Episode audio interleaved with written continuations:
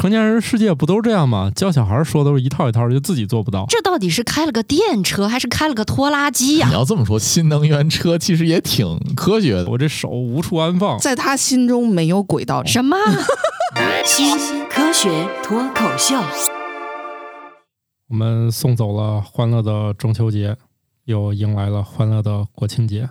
你这个口气我听不出来欢乐，怎么这么沉痛呢？这几天我得自己带娃呀，哦，这么惨，累的不行是吧？那还是挺刺激的。还好吧，幸亏我是一个这这个节不过也罢。对啊，这这很多家庭都是这样，过节嗯一般都是琢磨着我怎么能让这个生活日子填充一下。你要不消耗小孩的精力，他就消耗你的精力。最好的方法是一块儿互相出去消耗一下。而我呢，一般就过节的时候呢，都会出一点点生活上的节奏上的小紊乱。我是这个一过节就不喜欢刷牙的半只土豆，这跟过节有什么关系？我连续过节就很容易就很多事儿就能不干就不干了，甚至了威胁了自己的健康。我是一到节假日就会把早饭和中饭变成一顿的巧克力爱巧克力。我是过节就累到崩溃的白鸟，哎，我是过节就可以睡懒觉的王大夫。恭喜拉仇恨。恭喜恭喜！好，大家正在收听的是《生活漫游指南》的子节目，我们叫新科学脱口秀。哎呀，大家可能过去都听过一些神奇的这个，不是不是，你先你先说说你为什么过了节就不刷牙了这事儿？这个就就是平时我的生活本来就是一团糟，就是没有固定的睡觉和起床点儿，有时候就容易忘，然后一过节之后呢，自我约束力进一步下降。嗯，所以就很容易产生这种事故。不是你不刷牙你洗脸吧？那他就更不会洗了呀。哎，也不咋洗脸。嗯其实我洗脸频次很低，我洗面奶都是用到过期的。哦呦天！我要不洗澡，我也不洗脸。那就是说，你在非过节期间的不去上班的时间，你还是刷牙的，只是在过节的时候追求一种仪式感，是吗？他刚才其实也怀疑自己了，他在盘算说：“我今天刷牙了。哦，想了一下，反正睡前肯定能想起来，就起来我也怀疑日常是不是也想不起来呢。反正早晚刷牙是很重要的，你在说什么？就是道理都懂，是吧？成年人世界不都这样吗？教小孩说都是一套一套，就自己做不到。”但是我觉得接下来的这一条对你来说就更难了。为了让牙膏中的氟化物充分发挥作用，专家建议刷牙之后不要立刻漱口，只吐掉多余的泡沫就可以，并且至少要等上十到十五分钟再吃东西或者喝水。嗯，这不是更容易做到了吗？就是刷完就走，也不用漱口了，显得我的刷牙步骤还少一个。我印象中，打小开始看那种欧美电视剧或者电影的时候，经常能看到，如果有这个主人公在刷牙的这个桥段，就是他刷刷刷刷完了以后吐掉，然后拿毛巾一擦嘴就走了，啊这很多、啊看的还真，细啊，真的非常多这种这种电影和电视剧里面的。就我那会儿就怀疑，哎，他们不出口，不是，这一般拍的这种桥段的时候，通常都是什么从镜子里伸出个枪啊，从从外面飞来个砖啊。就是你一旦开始演这种就是很舒缓的镜头的时候，下一步一定是要你你主要是关心下面要发生啥事儿了，是吧？比如说看的类型片儿不一样。这个女主一过马路，你知道十有八九得撞上，要不你拍她过马路干啥？看的是韩剧，要不就是土豆，你要不看看优质的影视作品吧？都看了些什么大烂片儿？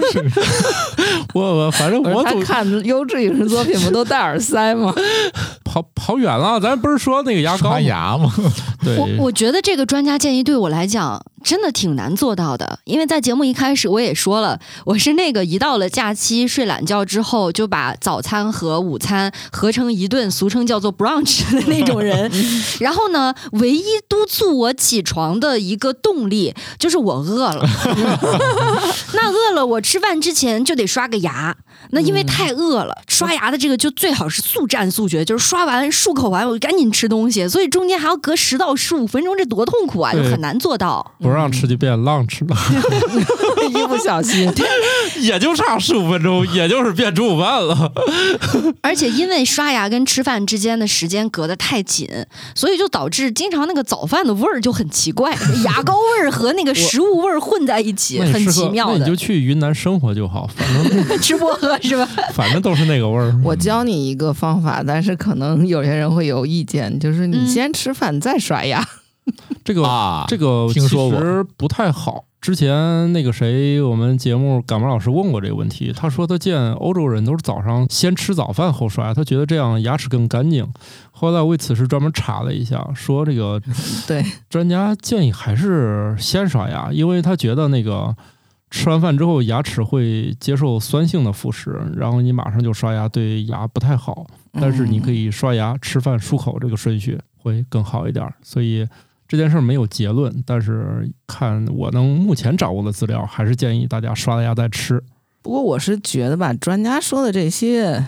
哎呀，听一听吧，想听就听，不想听就不听吧。因为我刚才看到这条漱口的这条，我就想起来，我还曾经看过一个专家的建议，就是那个护发素，嗯嗯专家的建议也是，哎，你不要把它冲干净。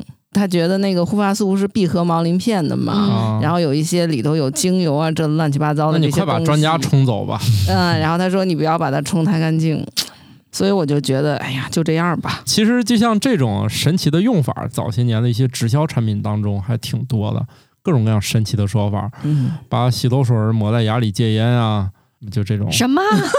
抹在牙里戒烟他们烟，把那个，我想想，他们把沐浴液用来刷牙能戒烟，就是是因为死的早就不会得癌症了吗？来不及得癌症听。起来也不是很影响健康。不是，我在想，那这种方式的话，你说跟吃肥皂有什么区别？呃对，然后他们也会告诉你，刷牙前不要先沾水，让你干刷。总之，他们为了让自己的产品有些神奇的东西，啊，会给你附加一些。哦附加一些连厂家都没有想到的使用指南。早早期以前没有牙膏的时候都是牙粉，对嗯，哎，我现在我收到一瓶新加坡产的那个洗头粉，对，现在很多的这种产品，它都用一种返璞归真的方式，让你觉得它很特别太。神奇了，那洗头粉。倒一点搁手上，这么一搓也可以洗头，我有一种洗用洗衣粉洗头的感觉。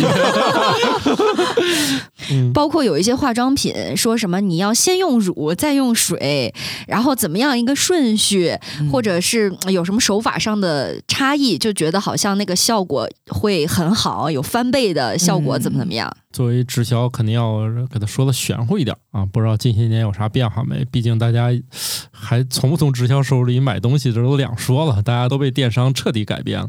我以前看过相关的文章，说刷牙你用哪品牌的牙膏都没有什么太大关系，只要你刷牙的手法和那个时间足够，那嗯，其实基本上像牙菌斑啊，还有一些物质都能够清洁干净，都没有问题。对我早些年采访那个这一块儿的嘛，他说牙刷头条小就行，倒是没别的，就是你只要能深入，这个最重要。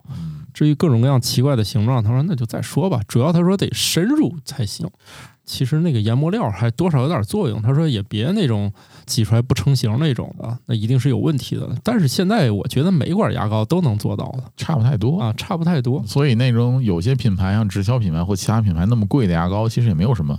我记得好像印象中，我听说他们那个东西的成本都极低。但是现在，因为很多人就是已经选择像电动牙刷这种用震动的方式来替代自己手的 那种运动和控制啊，觉得这样会刷得更干净。嗯，但是呢，也有一个副作用，就是刷牙过度、太用力。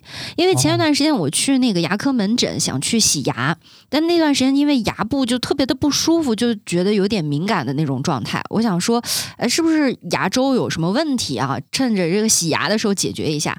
但是呢，医生告诉我说，你现在不能洗牙，你处在一个牙敏感的状态，要等它恢复了之后我才能给你洗，不然的话，整个过程当中你会痛不欲生。所以他哦告诉我说，回家用一些呃什么抗敏的牙膏，然后呢说你轻点儿刷，不要刷太长时间，大概恢复一到两周，让我再过去。我现在也是减少使用一电动牙刷的次数了。我以前是每次都用电动牙刷刷，但现在我基本上一周用一次到两次，剩下的时间都是遵循那个巴氏刷牙法，然后手动刷。厉害了！我主要是觉得那个太难坚持了。对还得数数好吧？我觉得还行。还 有这玩意儿这样蹭两下，那样蹭两下，我心说刷一会儿我都困了。两分半嘛，你就差不多嘛。不是时间关键，那手法太复杂了。对，是手法太复杂，那你坚持下来其实也好。主要是什么呢？你这点事儿吧，比你弄颗牙、修颗牙可要便宜多了。对，就是如果大家有那个电动牙刷的话，我的建议啊，是因为它有很多的级别，档位档位啊你，就调那个最低的。它有一个温柔档，叫对对对轻柔的那个，对，啊用那个可能嗯相对来说要安全一些，对你的牙哦没有那么多的损伤。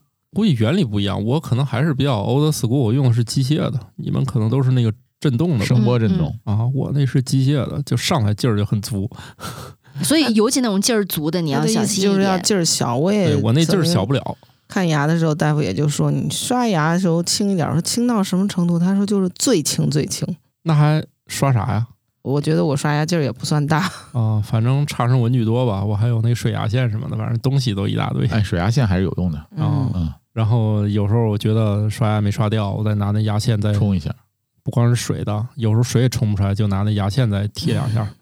口腔健康很重要啊，重要点主要在于它虽然不要命，但它要钱，对，一颗牙可真是太 贵了，真是太贵了。你这个大家这个珍惜金钱啊。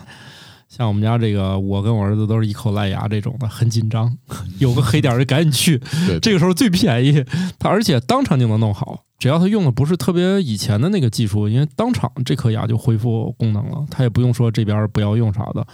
嗯补颗牙现在五百块钱，嗯，这个我我我确实我我有阵子没补了，我也不知道啥价钱，而且有一部分你像补牙，它是属于医保能报销一部分对，对对，像你有一个小黑点儿，就赶紧去，就是那个就 是他就是他就给你清洁一下，有时候弄完之后呢，完全看不出来，就是我至今都不知道那个小黑点儿在哪颗牙上了。所以像这种级别就早发现早治疗啊。你确定那个黑点儿不是一块海苔吗？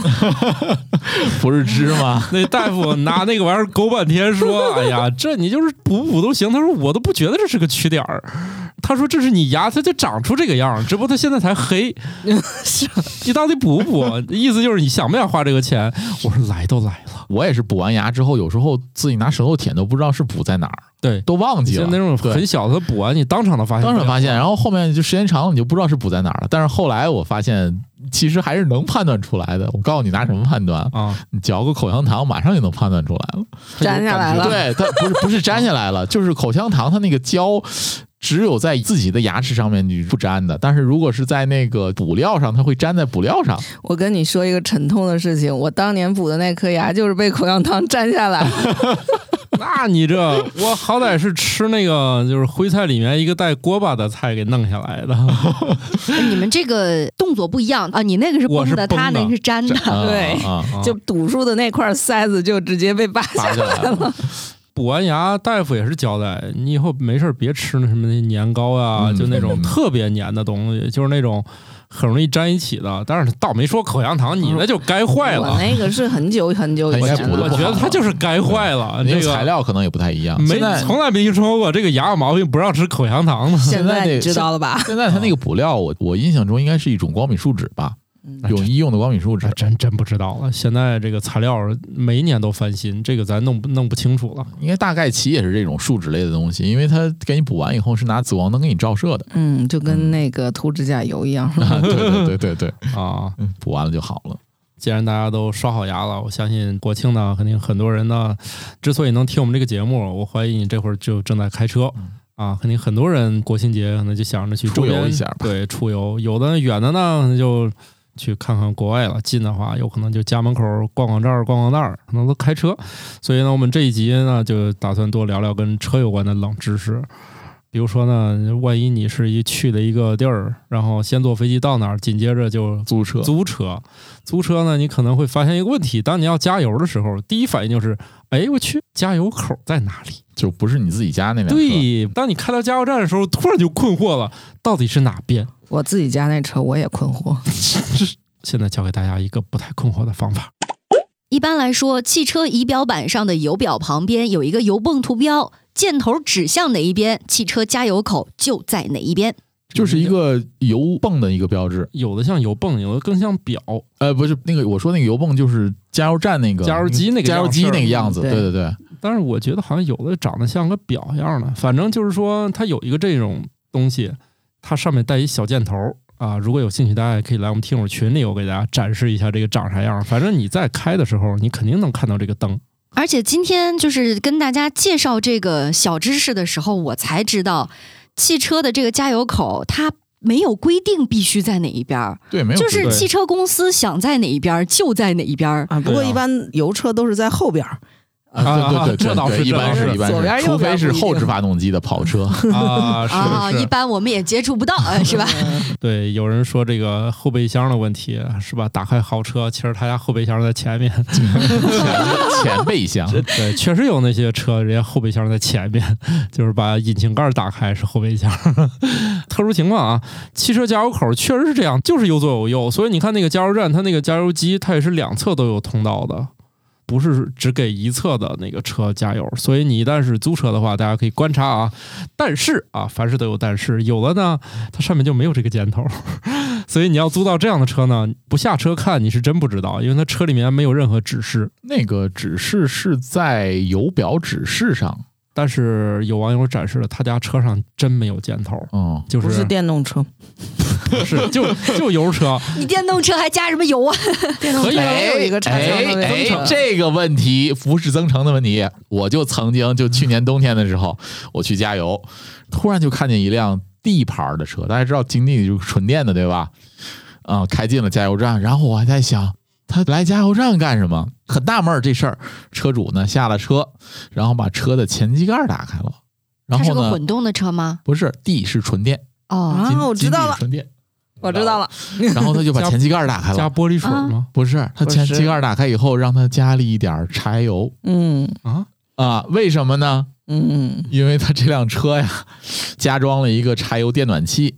哦，好不费电。对，这个事儿我遇着过，因为我有一次打车，那个司机说你我要给你开暖气，就是有点味儿，你嫌不嫌味儿？它这个是是是个柴暖，柴暖是烧柴油的，柴暖对，他是后来自己加装的，后来自己加装的这，合规吗？当呃，然不合规，合规了应。应该是合规的。加柴暖这个事儿怎么说呢？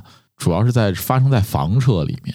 哦但是因为新能源车它本身是要进行一些达标的嘛，本来就是为了他达成这验车这玩意儿个能过对这？清洁能源的这个呃，我验车的。我验车的时候是不需要开这个的，就是我只有在冬天的时候，它加暖气的时候才用用这个。我平常路上行驶的时候，比如说验车的时候，不开这个暖气。哎，算了，咱操心操多了，咱周围没有这么用的。我听说有特斯拉也是加了个那个那油发电机是吧发电机啊，为了能因为我是听是好多就是跑出租的，他是这样子的，它的。是这样用，因因为因为电车太冷了，你开暖气太费电了。对电车那个暖气太费电，对于油车来说，那个暖气就不叫事儿。对，那这到底是开了个电车还是开了个拖拉机呀 所以就是在电车的早期时代，它一定会有这样的事儿吗？嗯，所以我是现在也有。我是觉得 就是这个恐怕实际上是不太合规的，有可能是在一个灰色地带因为本身柴油的污染比汽油还要大很多的。我怀疑这不是一个什么正经操作啊，嗯让大家模仿之前可一定要咨询了。那个 那个哦出租车司机是跟我说，他为什么会有柴油的味儿呢？是因为它实际上柴油发动机在后备箱里，然后它的暖风是怎么进来呢？是从后备箱跟那个后面打了两个眼儿 吹进来的，所以就要带着柴油的味儿。柴油啊 他说你，所以你后排座味儿还大一点儿，你能能受得了，我就给你开开。不知道为什么，我现在觉得那个车里面就像一个封闭的毒气室。嗯嗯，我就觉得吧，啊就有点说那个烧柴来实现低碳的那样一种气候变化的处理方法，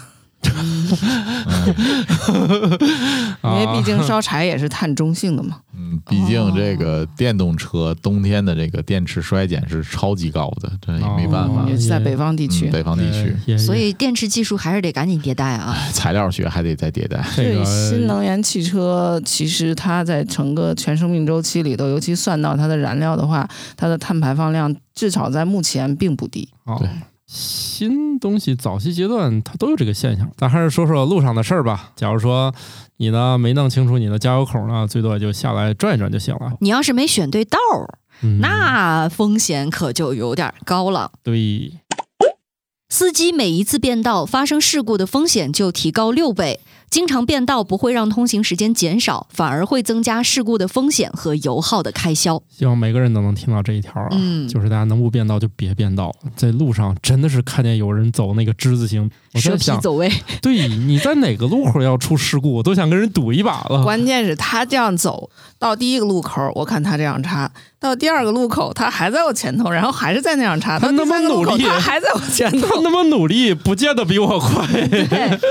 哎，这是其中一点，但是你也没办法说这个为什么他要老来变来变去。我觉得啊，对于我的开车的这个经验来讲，我老变道是因为他前面的车他开的太慢了，在限速八十的地方他开四十五十，那确实是这个问题，咱解决不了，因为确实是从咱学交规的就知道，如果这条路上有三个道，那它一定是从左到右是由快到慢，对不对？。对，但是现在通常大家比较随心所欲，因为你在快速道上慢慢开，当然是最爽了，对不对？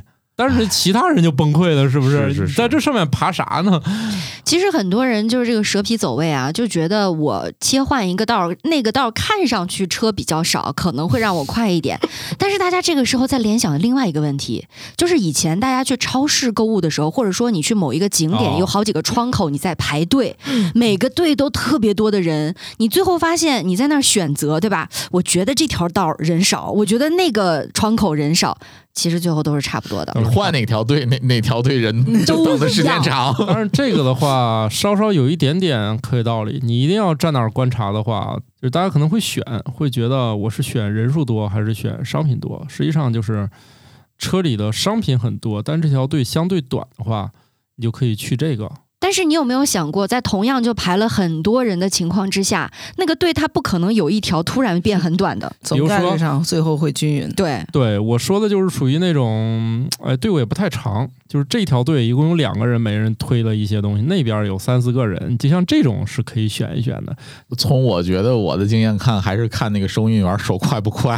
其实对他要是快，其实哪条队都快。，哦不过我想起来了，我说这个经验可能还处在那个找钱的时代。对，嗯还有一个问题啊，哦现在如果是扫码，有的人动作慢，对，我那个、嗯、扫码二维码怎么都调不出来，或者网不好，又卡那儿了。所以说也没有什么意义。你最后发现，其实每一条队都差不多。我觉得这跟路上的情况其实也一样。你想那么多车的时候影响，因素太多。每一条车道其实都塞满了，蛇皮走位并不能改变些什么东西。对，因为你是这条队伍上可能是感觉上人少，但是前面每个人每个司机都是新手，那你怎么办？对吧？嗯对这篇文章还有有一个很关键的点，除了这个速度的问题，就是说，第一，它证明了就是速度并没有提高多少；嗯，第二，他还说了，就是说，其实它频繁的切道就会让后车减速，从整体上来算的话，就会导致整个速度变慢。对，这是也就是说，他用他自己些微的一点点提高，拖了整个是这样条这条街上的速度。是这样的。其实你会发现，按你按正常那个交规那个，如果大家都遵守的话，其实是整个这个道路通行率会提高。但是现在的目前就是属于大家全都在疯狂变道，我觉得是有一个观念没有深入人心，因为刚才其实我们也提到了，就是变道呢，它不能帮你快还不说，它还增加油耗，嗯，那肯定也同样耗电嘛，对吧？就是要让大家产生一个联想等式，就是变道等于。费油等于费钱等于费电。关键还等于危险。对，很有可能交通事故，然后嗯很有可能变道太多了，你的这个假期就爆仓了嗯，啊。这件事儿实际上是这样的，就是你像我这种低风险偏好的人，我真的就会一条道开到死，就这条道排队的时候排到比别的道长很多，我也不会去变道。可是越喜欢变道的人，他越觉得他变道的风险低。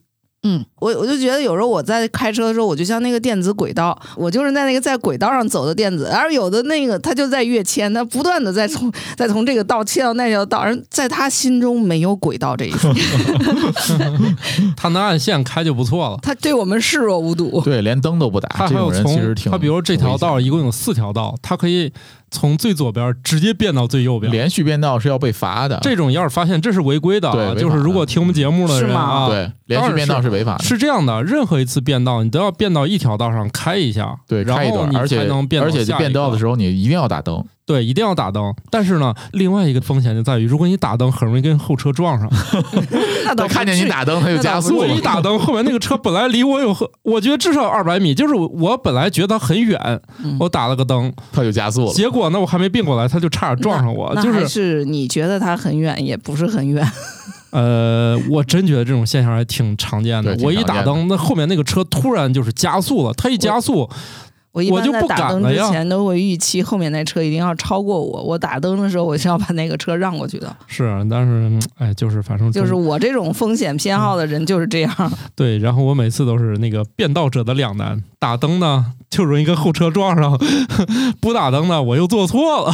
所以我一般会比那个地图算的那个时间一般要晚到个五分钟左右。啊，我我基本上也差不多会晚到，我不是那种特别着急的。但是土豆的这个晚到啊，绝对不是一个风险选择上的问题。出出门就就晚对，别人一问你到哪儿了，土豆，他一说，哎，快到了，快到了，其实还没出门呢。我不至于，我都很诚实的说，所以下次土豆想要节省时间，就是早出门那五分钟是，哎，不是五分钟不太够，二十分钟吧。啊，二十分钟啊，你早出门二十分钟就行。时间都耽误在出门了。哎，你说这个自动驾驶，就 L 二、L 三级、二点五级的自动驾驶普及以后，这种现象会不会好一点？我是觉得这个，除非大家，同一时刻都换吧。但是主要是它能解除啊，它肯定嫌自动驾驶开的慢啊。不像类似于像我看到好多车企里面对于测评这个部分的话，你拨了方向盘，甚至拿语音控制拨一下这个灯，它就会自己给你变道了吗？它会自动能判断前车后车的这个距离，到距离的时候他给你变，不到距离他不给你变，说他判断完后车加速了呢？呃，他就不会给你变，是这样的。现在这种新势力的车企，那个车就会这样的。那那 AI 不就并不过去了吗？我是觉得可能未来自动驾驶它最重要的是要过道德关，嗯，对，有一些责任判定的时候，到底算是人的错误还是这个技术的错误呢所以车？企还得再努力一下，是吧？有一些像法律法规上的东西，我估计也要再完善一些。对，还要探讨一下的。嗯因为现在的这个还是驾驶员是首要责任嘛，现在还不能剥离，而且所有的自动驾驶，你稍微碰一下方向盘，它就退出了。反正那这个锅我不背。对，反正那个姿势我觉得挺难弄的，我扶方向盘挺累的，因为我又不能真，我又不能死死的攥着，死死攥着呢，我就跟他较劲，他就退出。我要轻轻扶着呢，我这个胳膊感觉一直在悬空，我咋配合他？反正很累，这就像刷牙要轻，这个姿势就不好拿。反正我确实体验过那自动驾驶，我就是觉得吧，我这手无处安放，我使劲儿把它退出，我不使劲儿，我累呀，我到底是搁上还是不搁上？嗯，但是有一个姿势，我觉得应该是每个驾车的人和乘车的人都应该保持的，啥？系安全带那一定那当然了嗯。但是安全带，我最近刚刚知道一个极其冷的冷知识。有些汽车上的乘客座椅安全带上会让带子多折叠出一道环来，目的是在碰撞的时候为乘客提供几厘米的缓冲，从而保护乘客安全。但是不是所有的车都有这个环，没有也没关系。这个我真看了，那个环儿长什么样儿？我现在没有我也没印。象，对呃我现在我现在就把这图给你们找出来，我是有这个图的。哦，我知道了，这个一般这种情况一般是出现在后排乘坐、啊，那个副驾上，副驾后驾后座，这个是确切说就是除驾驶员以外的所有座。对对对，就是说它平常是缝上的，但是可能冲击力很大之后，那个缝的线会断开，然后它就会扩出来一部分，是吗？啊，对，就是这样。它为了呃提供这个几厘米的缓冲，它就是能崩开。你们谁能用通俗易懂的语言描述一下这个东西长什么样？呃，我从他看到我描述我都看不懂，直到我回我家车上，我看了看这样式儿。大家也别也别、嗯就是也别描述了，你就去坐副驾的时候，线把那个安全带中间叠了一下，叠了一下，然后又缝了一下，嗯，然后呢，就相当于有个小圈儿，这样呢，当你急速刹车的时候，人往前冲的时候，劲儿很大的时候，这个线就会被崩断，然后这个小圈儿那么几厘米就会放出来，这样子人就可以稍微缓一下，就不会被勒得特别狠。对。哦，呃，大家有兴趣可以去副驾上看看，因为我观察了一下啊，就是副驾上的这个基本上都有这个环儿，但是那个小鹏车它的环儿是和那个主驾一样的，没有多这砸这一道线，它不是不合格啊。所以车上非常非常多的冷知识，就是嗯，你都不知道为啥它要有，你以为它就是这么做的，后来才发现驾驶员的那个上面它就真没有，我以前见到过，我当时以为就是他制作工艺上的，但驾驶员那个上面真没有，缝不好。它真没有这一圈儿。那为啥呢？因为驾驶员你得保持稳定啊，你不能多那几厘米给你崩出去啊。哦，它就啊有一个可能有回环的一个动作，对，你就？必须好好坐着，驾驶员就不准有这个。这个不是主动安全带的配备吧？你像主动式安全带的话，它会自动收紧嘛？你出现车祸的时候，这个是另外一个东西啊，咱就只讨论这个环儿的结构主动啊。安全带是靠计算来收紧的吗？不是，它是检测到碰撞之后，里面有一个收紧电机，会自动把你的安全带收紧。主动式安全带是这样的，它有几种，呃，有一种是检测到碰撞以后，跟那个安全气囊的那个触发时机是一样的，触发时间是一样的。在安全气囊打开的时候，安全带的那个收紧，它有一个电机往回卷，就把你勒在座位上。哦，对据我的观察，反正多数车是有这个环儿的。它有啥作用呢？你副驾上这个环儿都知道，这个环儿你如果没有一些阻挡的东西，那它掉到底下你不好拿出来，对不对？对，这个环儿一定作用呢，给它限制在某个位高度，上，嗯你这样一拽，你不就扣上了吗？省得那个手探到那座位和那缝中间摸半天。嗯，就是那个安全带扣儿，它会一直在那块儿卡着，对，对，就是你手不会耷拉着。对，不会掉到下面。你不用去底下去够它。第二呢，它有这个环儿，就防止了这个环儿一直打那个车那个壁壁柱，老是那个有一个那个安全带那个扣不停的打车，嗯，对，它就有有噪音啊，减少这个声对对对对啊，所以它还是有一些作用的。然后就特别神奇，我当时看到这个冷知识我也惊了，我说，然后我又看了看驾驶员那个上面还真没有这个环儿，它就是一个小那个塑料扣挡了一下这个安全带那个扣，扣省得你去底下够嘛。嗯，因为考虑到驾驶员这个。你上车就要扣，所以它没必要有那个环儿，防止它打边儿上，对，啊它不会产生这个噪音。哦，所以它做这一道环儿就没有意义，它只需要给你加一个那个小塑料阻圆的一阻挡就可以了。嗯，逻辑很很通顺，因为只要有人上车，那一定是那个驾驶员会上车，对，是 对，所以你就想是？吧？那其他人上车坐到其他位置，车也不会动。但其实这成本变高了呀，你这车上这五根儿做成一样，不更省事儿吗？它反而是为其中一个要专门做不是呀，你说的是只针对一辆车，但是它生产的时候是为很多辆车。啊，这倒是，但它嗯装配的时候不得看清楚哪根儿是哪根儿吗？嗯，这个我们装配流程上是可以解决的啊。就哦刚才说那个电机去主动式安全带，还有一种是那种跟气囊一样，它是有一个压缩气体包的，然后去把它那个收紧，也是也是一种主动式安全带，就是在安全带上加气囊。，对安全带上面也有，不是气囊，它应该是在那个收紧装置里面有一个弹射式的呃气囊装置，哦，它是一个气儿去收紧的。哦，因为电机可能没有反应那么快嘛，它是用那种气动式触发。一旦出现了问题之后，这种安全带基本上就废了，嗯，哦你要全部更换。说到这个的话，就是你如果是最传统这个安全带，一旦你出现了碰撞，拉不下来嘛，对吧？对你肯定得去换一根儿。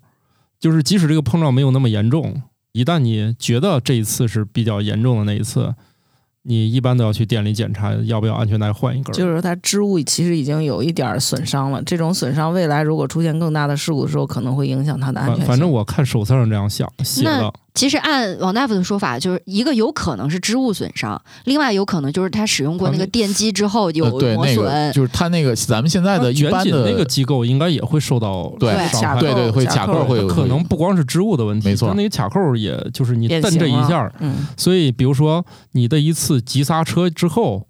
都有可能造成这个卡扣的彻底损坏，只不过还没坏彻底。但是你下次真遇到事故了，可能它可能起不到保护作用。嗯，就是它日常看起来还是好的，但它可能下次就保不了你的命了。那我就想起来，有小朋友在车上蹬的安全带，他不是要了解一下安全带的基本的使用常识。呃对那个力量好像还不足以，力量可能还不足以像你踩一次急刹车那么猛。比如说你高速突然踩了急刹车，所有人都突然蹬到那个安全带上，那有可能这几根儿就有可能就涉及到都要更换。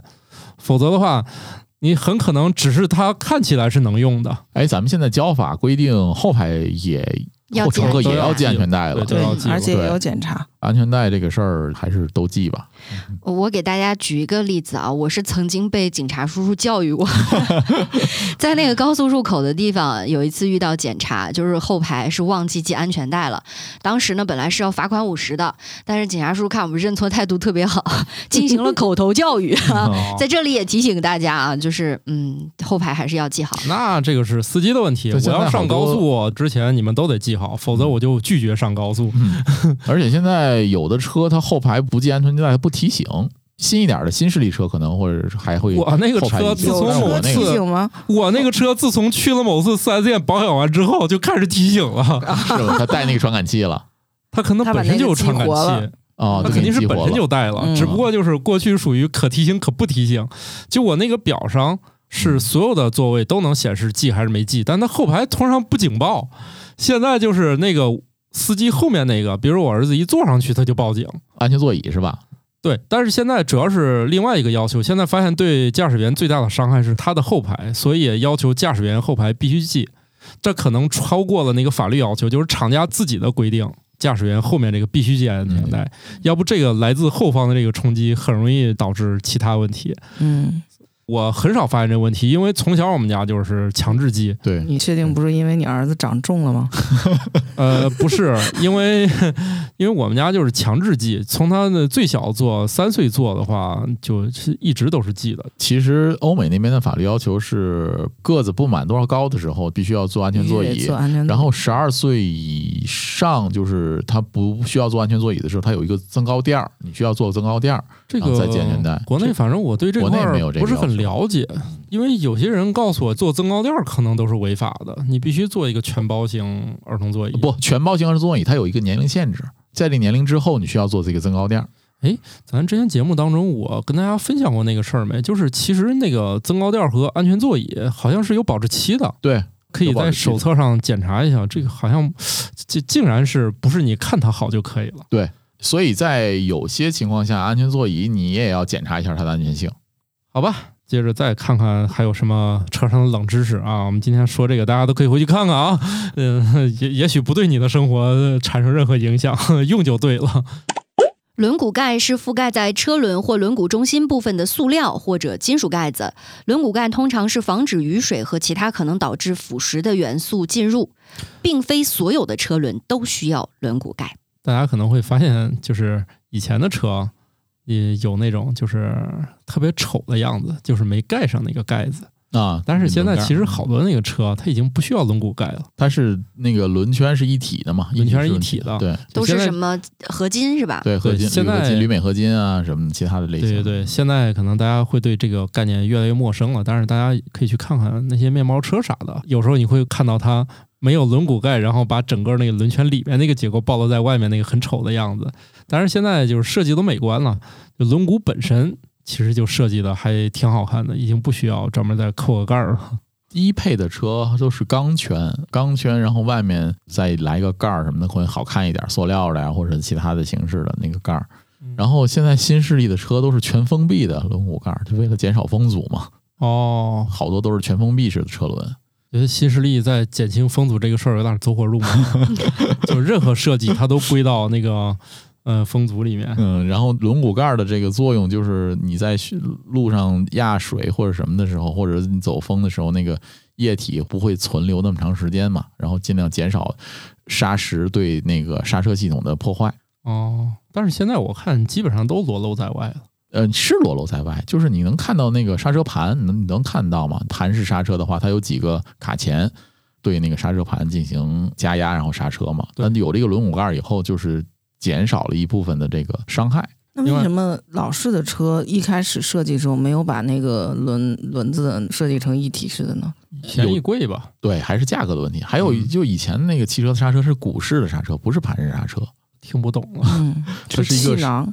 呃，它不是气囊，是液压式的那种，都是液压，它只不过就是刹车油控制的嘛，它都是液压。但是有的小车它是那用的那种鼓式刹车，就是类似于自行车的那个后轮的那种鼓刹一样，一种类型，哦，那种那种，对在自行车上也很少见了。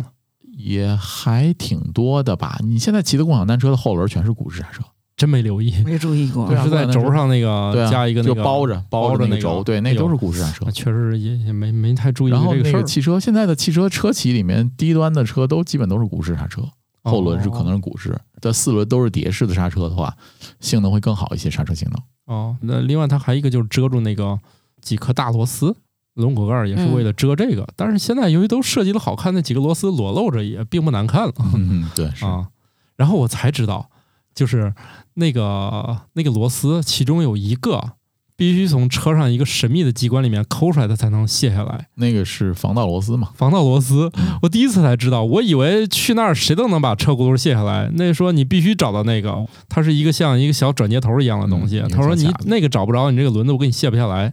然后从车里一个神奇的地方抠出来一个那东西。他说你看就这个，有那个他才能把车轱辘卸下来。无意间暴露了你家车其实是一个中高端车。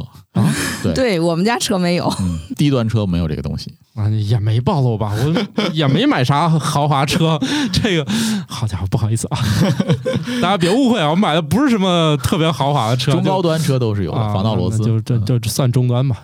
我就迷茫的看着那个人，你要那天本来他就不太想给我补那个轮胎，他可能比较忙，然后再你你哪么多事儿啊？然后最后他就说你你现在就找找，我不我真不知道你这个车那个那个玩意儿在哪儿。然后我也俩人在那儿对视了半天，最后我不得已把我能想到的地儿都给他掀开了。他说你看就这个，才把那轮子卸下来。嗯，说明书上有，你可以看看。好家伙，那一大本儿！我跟你说，我们之前节目聊过，我这从来都没有见过，现在还有那么厚一本玩意儿呢。目录有目录，特别特别有意思的是，现在新势力的电车都没那玩意儿了，嗯是，吧？都是车机大屏里面的帮助菜单儿，哎呀，或者去官网查找对，是吧更？没人看了，你知道吗？哎呀，我那我那 有一天我好奇的看了一会儿，那个说明书那个催眠效果比啥都强，就是哎，就我觉得还挺有意思的，是不是理工男喜欢看这种玩意儿啊？有可能就是我们家那个车买回来，我就翻了好久那个东西。我觉得唯一一个原因在哪里呢？就是现在有手机了。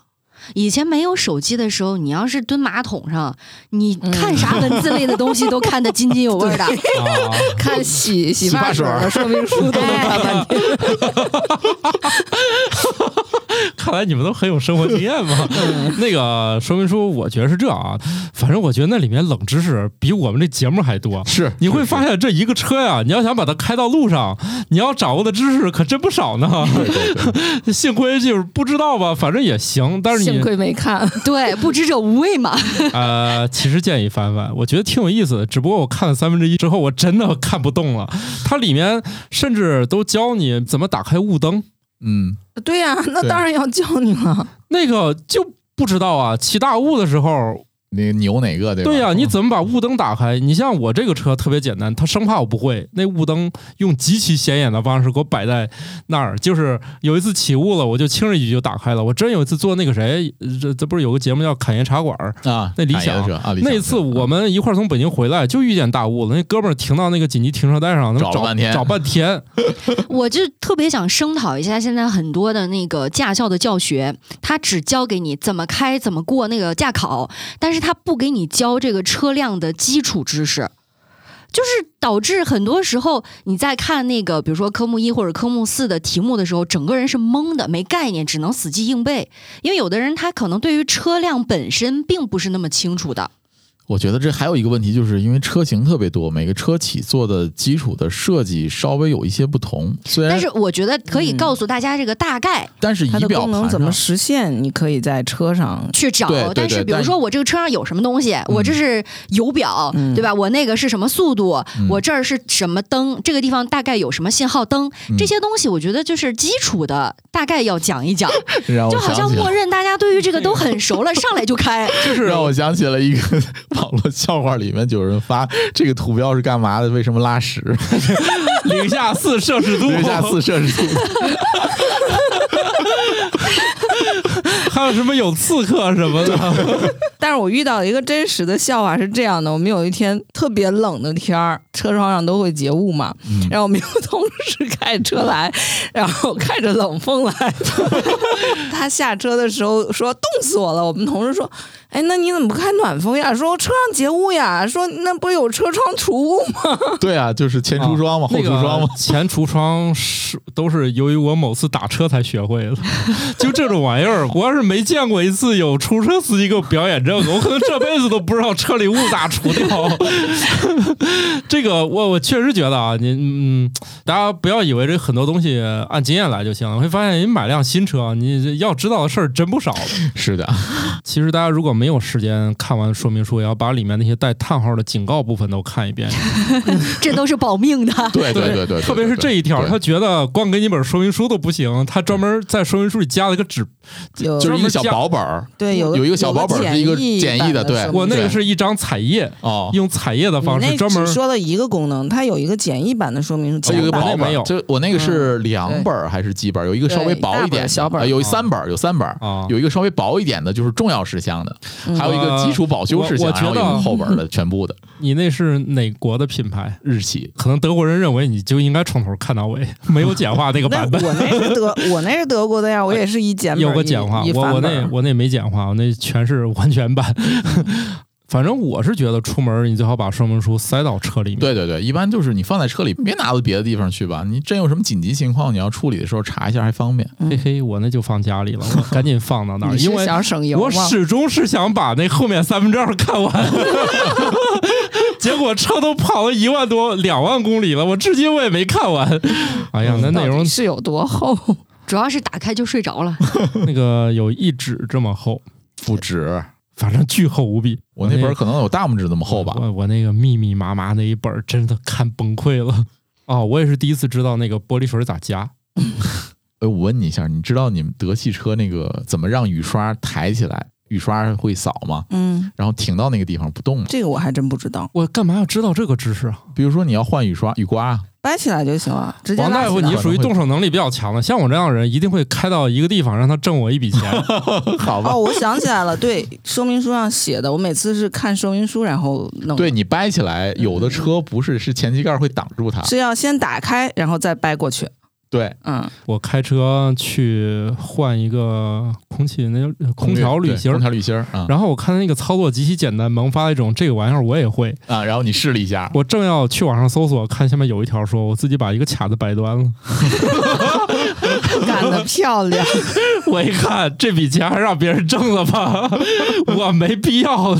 就我这个动手能力，哎，我我说不定能掰坏俩卡子。不是我这么跟你说啊，你开到四 S 店，也许他给你掰断了，你让他赔呀，但是他会知道啊。他会让你不知道啊。对，他会让你不知道，也许是他也给你掰断了，因为这种情况下的空调滤芯的设计其实是不太好动的，就是它设计本身就哦普太人不太好弄是吗？不但是普通人不太好弄，就是真正你让那个操作工来，他也有时候不太好弄，就是设计缺陷。设计不太好，哦，就遇见过好几次了。那我就放心了。那个我也给大家差点做一个错误示范啊，但是那个如果动手能力不是特别自信的人，有些钱是不能省的。对对对对，其实你自己有时候像这种机械的东西，你动手能力真的不太强的话，你处理起来会出现问题。那出现问题的时候，就会对你车辆的呃安全隐患就造成一定的问题。对，这不是一个手机换屏幕，可能换着换着啊 手机换屏幕也挺难的，也挺难的，还好吧？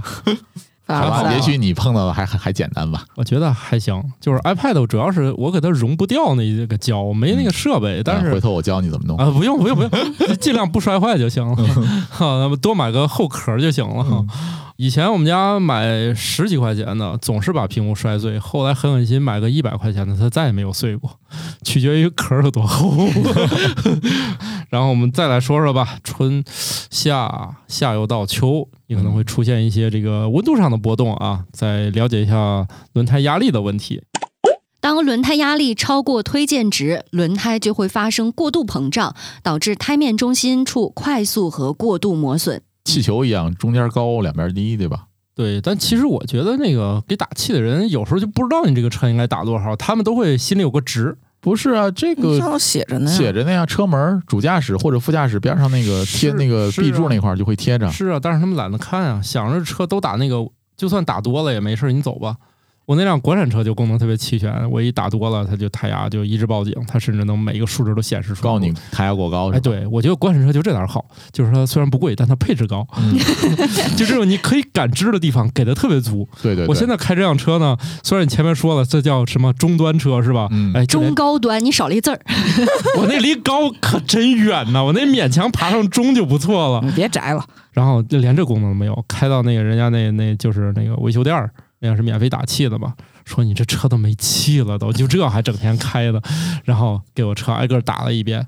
突然都觉得车上开的变轻了，你知道吗？就是油门踩起来 而且更轻松了。而且告诉大家，冬季和夏季的胎压值其实都有不同的推荐值。冬天那个热胀冷缩嘛，你夏天你你打的冬天的这个压力，可能你比如说你不会慢跑气，那你到夏天的时候可能压力过高。但是我觉得大家还要考虑一个地域问题哦，因为我们中国幅员辽阔，是吧？南方跟北方冬天的气温不太一样的，对对估计每个地方的那个胎压的标准也不太一样。它那个车门上写的是推荐值，是一个范围，也不是一个固定的值。而且尤其最近不是长假嘛，很多人可能要去远一点的地方，就像你刚才一开始节目说的，飞机落地之后开始租车去自驾旅行，嗯或者甚至自己开好几千公里这种。嗯，我建议大家，尤其在这种季节变换的时候，如果你是跨了好几千公里的这种里程，一定要检查一下，不光是胎压，还有你的轮胎。磨损程度、嗯、对，哎，因为包括你像新疆冬天是要换雪地胎的。啊，要加防滑链儿啊，对之类的。因为一嗯到比如说十月份啊，那这个点儿的话，我就不去了。你要承认很多朋友愿意这样去体验一下嘛。嗯因为到十月份的时候，一般比如说像去阿勒泰呀这样的地方，它肯定是要下雪了。嗯，你要是普通的夏季的轮胎，你在山上你真的是下不来你换 AT 胎得，哦，所以提前都要准备好，一定要询问好。呃，如果你可能租了当地的租车公司的话，人他家有这个经验。对对，但是你如果开着自家的车，然后开了那么远过去，路又不熟，对吧？地理环境、气候条件你也不熟悉，对，很容易就耽搁到路上了。对，比如说你像开沙地，或者比如说像你们新疆的那个沙地的话，轮胎也是要放气的，跟沙子接触面更大一些。对在沙漠里我见了，我走过去说你你你这四个轱辘都没气了。他说沙 沙漠里就就得放一半你。这回倒看出来没气了，他那煤气都有点明显到就是太夸张了，那个煤气。是这样的，既然刚才王大夫提到，就是说往沙漠里面开啊，如果说大家没有户外的经验，只是说我想去体验一下刺激感，说感受一下，想挑战一把自己，我并不建议大家这么做，就是很容易出危险。非常危险，看到过很多例子了。出去，反正我找不到自驾的快乐啊！我就是最保守的那一群跟团儿吧，啊，跟团儿是万万不可以。反正我个人不会轻易参加一个团儿。你说我参加过吗？肯定也参加过，但是它就呃不太像传统的这种旅行团，嗯上车睡觉，下车撒尿的 啊，稍微还是下车拍照好吧，别撒尿 人家拍照撒尿。过一会儿拍的是啥呀？过一会儿他们撒尿，我拍照是吧？大家还得还得换个班儿，没必要啊。呃，大家步调一致就行了，一起撒尿，一起拍照，这样可以了吧？行了啊，反正我我是觉得，就是如果这个车呢稍微大点儿，雇佣一个有经验的当地司机，我认为更稳妥嗯啊，更稳妥。你像我们之前在那个昆明的那个，因为那是一个学术活动嘛，是由那个大学派的那个车，人家那司机就很稳，人家在路上全程八十，不用你监管，就八十你也催不了，人家说我们就这速度。嗯，我总觉得听着你说这个云南的行程，以为是你受到了那首山歌的影响，老司机带带我。那个那个是后来红的，我早些年办的时候可没这个哈，人家说八十就八十，啊、这一路上能开十个小时从昆明到西双版纳，天哪，腰都快坐断了。对，但是人家就说就是不能超速，现在啊，所有的大巴车，像他们很多也是挂靠在旅游公司或者相关的那个汽运公司的，每一辆大巴车都有 GPS，嗯，而且是双定位，呃，当年是不。能超。现在咱坐的所有车都有严格监管了，当年属于自我监督，而且人家踩那个你就看那表特别稳，就那速度，人工踩出来的人工定速人工踩出了自动巡航，绝对不会忽快忽慢的。要不人家是老司机呢。对，老司机带一车人，哎，真是稳。国庆节的时候，大家估计也是很多人都在路上啊，所以这个交通道路安全的问题呢，还是要多加小心。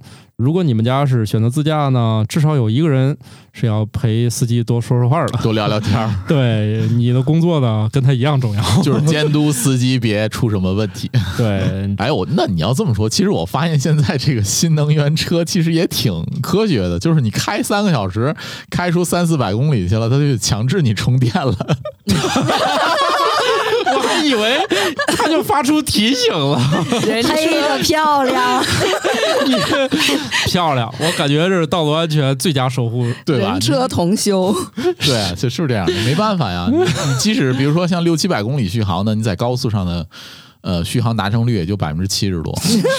强制对不起，王大夫，以前是我格局小了，哦我没有想到这个层面啊，让你点出来了。那从这个角度讲，还确实挺安全的，啊，而且一休息就是个把小时。，对，个把小时，至少得一个小时吧。你要是等国庆呢，可能第一个小时休息呢，还没排上队呢，是吧？哎休息的很充分，对，干得漂亮。像我这种菜鸟级的，我开车很少会连续开。我第一次有一回着急赶路，他竟然弹出一个提示，说我连续开车仨小时仨了。小时让你休息一下。然后我竟然说，我这个人生能达成连续开车仨小时，也是实属不易呢。像我这种开一会儿就要找地方休息一会儿的人，就跟我出门很磨叽了。我没有开超过俩小时的车，就是我肯定你我一个半小时之后就开始找休息处了。新科托冷知识大放送。科学家们证实，世界上最古老的石器是三百三十万年前类人猿制造的，这意味着人类并不是第一个制造工具的物种。一项新的研究发现，动物也会感到尴尬，表现出避免眼神接触和脸红等行为，这可能是为了缓解社交事故而做出的一种适应。安纳普尔纳峰海拔八千零九十一米，是世界上第十高山，也是所有山峰中死亡率最高的，其死亡率达到了百分之二十九点五。自一九零零年以来，已有的二百四十四次探险造成了七十二人死亡。它如此危险的主要原因是不可预测的气候，这使得这座危险的山峰很容易遭受雪崩的袭击。英国的一项新研究发现，现代父母的压力和期望使得孩子们独立在外玩耍的时间减少，这意味着孩子们通过自发游戏进行身体活动的机会变得有限。太阳系绕银河系中心旋转一周大约需要二点二亿年。自太阳系四十五亿年前形成以来，它已经转了大概二十圈。这意味着，在地球上出现生命的那段时间内，新生太阳系至少转完三圈，并与来自遥远恒星系统的碎片接触。行吧，祝大家度过一个安全充实的长假吧。对我选择在家看亚运会直播嗯，好的，啊，为祖国创造一些这个呃旅游的佳绩，多出去消费消费。拜拜了。拜拜拜。新科学脱口秀由生活漫游指南制作播出，节目依然在进化，欢迎提出您的建议，请在微信添加好友，搜索小助手“生活漫游指南”的拼音全拼，加入听友群，用脱缰的快乐和天南海北的朋友们漫游吧。